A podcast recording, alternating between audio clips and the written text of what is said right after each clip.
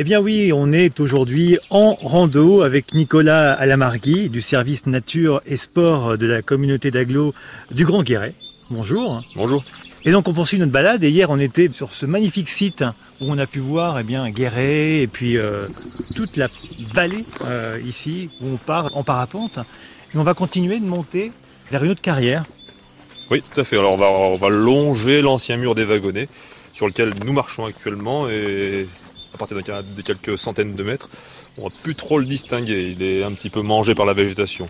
Mais le but, c'est effectivement de s'imaginer qu'à l'époque, les wagonnets descendaient de la carrière du dessus, rejoignaient la carrière d'en dessous et étaient tous renvoyés finalement vers la gare en contrebas. Et on voit les vestiges, puisqu'on voit, moi je vois là par terre, bah, il y, a, des plaques de ferraille hein, qui sont encore là. C'est ça. On a des plaques de ferraille imbriquées dans le granit. On avait à la fois une zone de, de wagonnets et, un peu plus bas justement, et à cet endroit-là commençait effectivement le terminus en fait d'un transbordeur aérien. Donc les pierres étaient déchargées des wagonnets, mises sur le transbordeur aérien, et puis elles redescendaient en contrebas au dépôt de pavés. On a du mal à imaginer avec euh, cette forêt là qui est hyper dense, toute cette industrie du granit. Si, si, bah oui, c'est assez exceptionnel. Aujourd'hui, euh, le silence règne, mais à l'époque, c'était euh, les tirs de mine le midi, euh, au moment où les ouvriers partaient manger. Et c'était à chaque carrière 200 à 300 ouvriers qui travaillaient la pierre et qui, justement, permettaient à des centaines de pavés par jour à, descendre. C'était 300 ouvriers, par exemple, à la grande carrière, et chacun devait produire 100 pavés par jour. Donc c'était par jour 30 000 pavés qui sortaient de cette carrière. Du travail. Oui, complètement. Travail, du travail dur. Ah oui, quelque chose que moi personnellement j'aurais pas aimé, mais bon. On continue de marcher là en direction de la carrière Marceau, c'est bien ça C'est ça, la carrière Marceau, c'est la première en fait qui a été ouverte. tout s'est passé quasiment en même temps, c'est ce qu'on disait. Celle-ci, elle a été ouverte par les deux frères Marceau, charentais. Et eux n'ont pas exploité la carrière telle qu'on va la voir. Après, elle a été revendue euh, de société d'exploitation en société d'exploitation.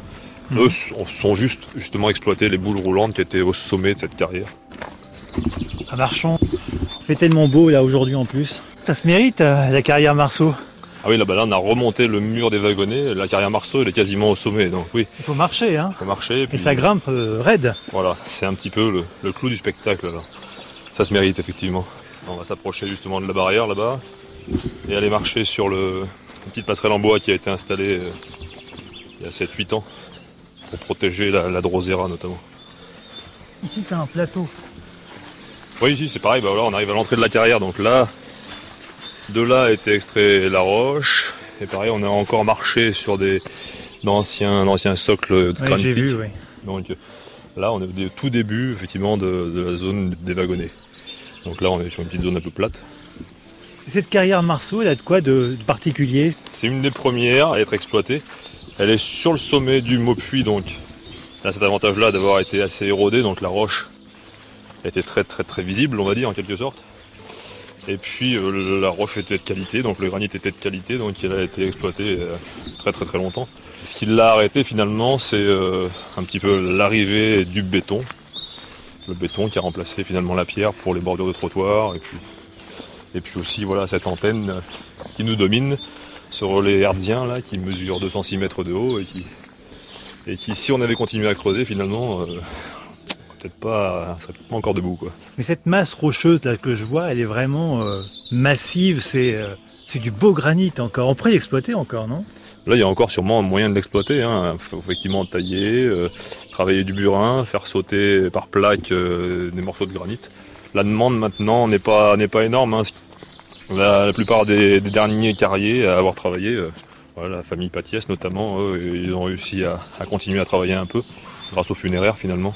C'est vraiment un cirque de granit ici. Hein. Ah, complètement, il y a deux étages. Il y a le premier étage ici là qui est un petit peu inondé. C'est pour ça aussi qu'a été mis en place cette passerelle.